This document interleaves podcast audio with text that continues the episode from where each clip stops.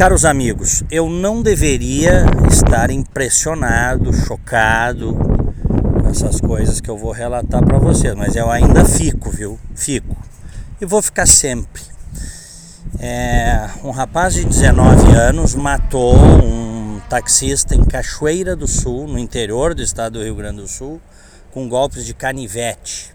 Degolou o taxista, ele e uma namorada de 16 anos e aí ele jogou o corpo do taxista às margens de uma rodovia.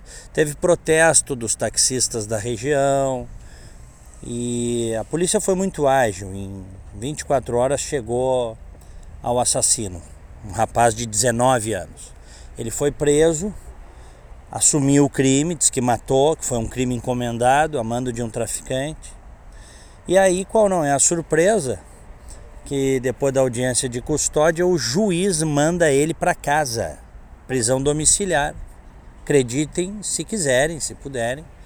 Disse que ele tem bons antecedentes, ainda não chegou aos 21 anos, tem residência fixa e, portanto, cumpre os requisitos para ficar em casa.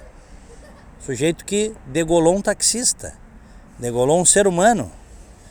Então, o Brasil de décadas para cá, incorporou, infelizmente, em setores do Poder Judiciário o tal do garantismo, ou aquilo que o Leonardo Jardim de Souza e o Diego Pesce chamaram de bandidolatria no seu livro Bandidolatria e Democídio.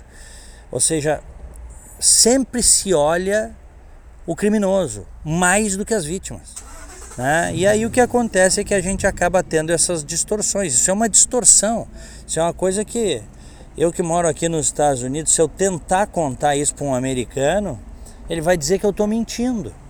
Como é que alguém que degola um outro ser humano, um crime mandado, vai para casa enquanto aguarda o julgamento em prisão domiciliar?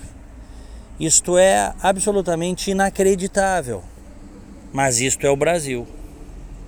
Abraço a todos. Falei aqui dos Estados Unidos. Bom final de semana.